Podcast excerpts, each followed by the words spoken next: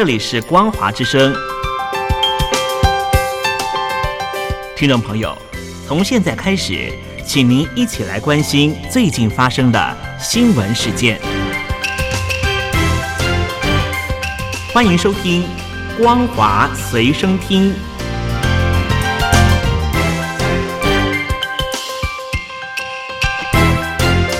大陆听众朋友您好，欢迎您收听这节光华随身听，我是东山林。时间已经到了十一月底了，外界仍旧不知道中共二十大三中全会什么时候会召开。在这个礼拜一二十七号的时候的中央政治局会议仍旧没有透露任何消息，三中全会非常可能会拖到明年，原因是经济问题找不到解方。第二个原因就是重要人士还是没办法确定。虽然潘功胜换下了易纲、蓝佛海。代替了刘坤，但是两名国委员上任不到半年就被迫下台，这说明了习总书记他在用人方面恐怕还是不太行。其实三中全会按照惯例都是要定调经济发展方向，但是增补国委员也不能够再拖下去。在没有敲定最终人选的时候，北京政治评论家认为三中全会非常可能会延后到明年才会召开。今天在海外传出了重磅消息，习近平的家族涉入了电动车的行业。北京对于电动车业的不公平补贴，让中国今年的全年度汽车生产量竟然是高于传统的汽车大国日本和德国。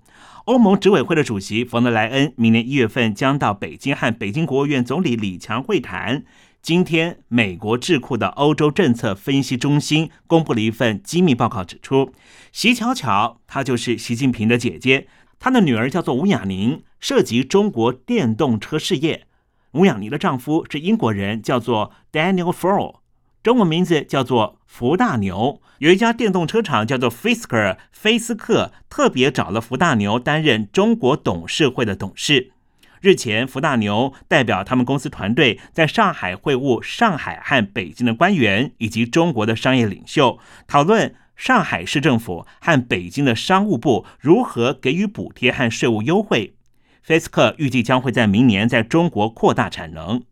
福大牛在二十年前来到了中国，参与了许多中国的再生能源的合资项目。在成为了习近平的外甥女婿之后，摇身一变，变成在北京人民大会堂上和大企业家以及各国领袖谈笑风生的人物。最近几年，中国电动车的市场是赚得盆满钵满，原来都赚进了习近平家族的口袋里。另一方面呢，关注的是中共的中央、国务院以及直属机关二零零四年的考试录用公务员。公共考试科目已经落幕了，预计在明年一月份就会公布录取名单。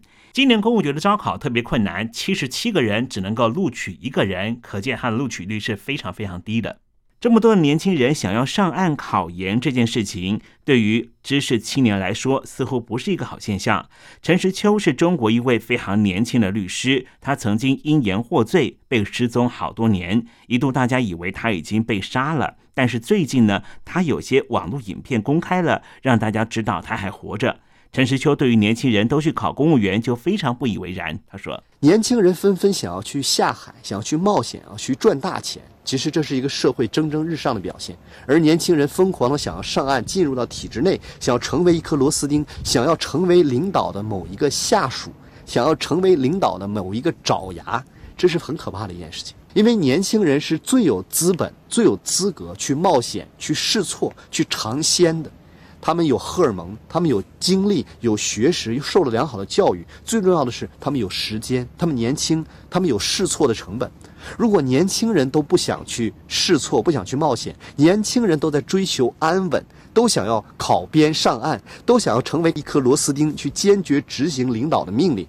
那么这个社会绝对是没有希望的。陈世秋当年就是独自的前往武汉，要记录疫情状态，被中共拘捕。他被禁言两年多，感觉他的思想好像还是没有什么改变。不过陈世秋说，他的律师资格被吊销，他觉得在这样的威权体制下，求得法律间隙间的权益，实在也没有什么意思。什么刑法、民法都不如领导的看法。对啊。在一个领导的看法最大的环境当中从事律师工作，我觉得 真的挺没劲的。我不想把自己的青春、自己的才能，全部浪费在跟流氓讲道理这件事儿上。如果领导的说法比民法、比刑法、比宪法都大，那么这个社会一定会走向一个方向。那就是卡夫卡式社会，不管这个制度制定的是有多么的荒谬和不讲道理，但是依然有人坚决去执行它，即便他们知道执行了这个命令以后早晚要遭到报应，但是如果现在不去执行，我现在马上就会伤害，所以不管多么荒诞的命令，都有人去执行它，这就是卡夫卡式社会。回想一下我们现在的社会生态，是不是也特别的荒诞？领导说开闸放水，那就开闸放水啊。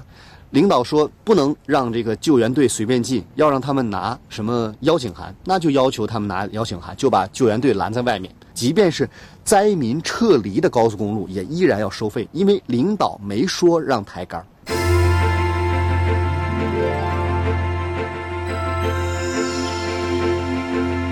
前几天才刚刚考过的公务员国考申论题上面有一题叫做“为退休人员再就业问题提出解决建议”的考题，引发了许多网友的热议。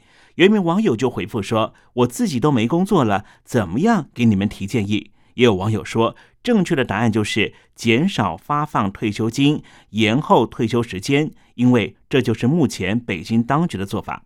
最近中国社会的荒诞事情特别多，跟听众朋友分享一件：有一名非常有名的美食博主叫王刚，他发布了一则蛋炒饭的视频。发布的日子呢是十一月二十五号，这一天呢可不能讲蛋炒饭呢？为什么呢？在一九五零年的十一月二十五号。当时中共最高领导人就是毛泽东，他的长子参与了韩战，叫做毛岸英。毛岸英呢，就在十一月二十五号这一天，因为正在炒蛋炒饭而遭到敌军的空袭，不幸殉职。这件事情让毛泽东非常的悲痛。没有想到，王刚这名美食博主竟然在十一月二十五号这一天发布了蛋炒饭的视频。王刚也立刻道歉了。大家好，我是王刚。先跟大家郑重的道歉，对不起。其实我外公也是一名志愿老兵，他在朝鲜待了六年，他在我心目中是非常神圣的圣人。我从小也有一个梦想，想当兵，在此郑重道歉，对不起。王刚的蛋炒饭视频啊，根本没有提到毛岸英，他就是踏踏实实的教人怎么做菜，还到了扬州特别学习了扬州蛋炒饭怎么炒，学了一个月。怎么会有这样的事情发生呢？实在太荒诞了。其他的离奇事情呢，也在上海发生。有上海的听友写信告诉我们，从礼拜一开始，他们小区就被限制，家家户户都不能开窗，直到星期三傍晚才能够解除禁令。他的邻居告诉他，不用问也知道，一定是习总书记要来上海。有邻居也说，中国好像回到了封建时代，皇帝下乡要视察，封街封路已经是常规流程了。中国大陆各地爆发了不明的呼吸道疾病，引发了国际社会的关注。疫情大爆发，在各地的医院都超过了负荷。河北方面已经重启方舱医院。根据台湾掌握到的消息，至少有七种病原体同时在流行，因此台湾官方警告台湾民众，没有必要的话，不要前往中国大陆。去年的这个时候，就是中国大陆社会最动荡的时候。当时在新疆的乌鲁木齐发生了一起住宅大楼的大火，但是网友们都不能够相信中共的官宣说法，因此引发了白纸运动。我们大家都看到了，消防车开不进去，我们自己的国民和公民死于一场人祸，我们的报道有吗？没有，没有，全都是谎言。这场白纸运动到现在为止，仍旧在华人的社会里面引起讨论。加拿大的海外留学生杨若辉就在加拿大温哥华举行悼念活动。尽管当天晚上是大雨纷飞，仍旧有许多人来声援这场活动。一年了呀，朋友们，暴政还在继续。他希望我们麻木，希望我们忘记。听众朋友，你是忘记了，还是害怕想起来？以上新闻由东山林编辑播报，感谢您的收听。封控这个词熟不熟悉熟悉，我们应该怎么办？解封，不要挡住消防通道，不要挡住生命的通道，要听见民众的呼声。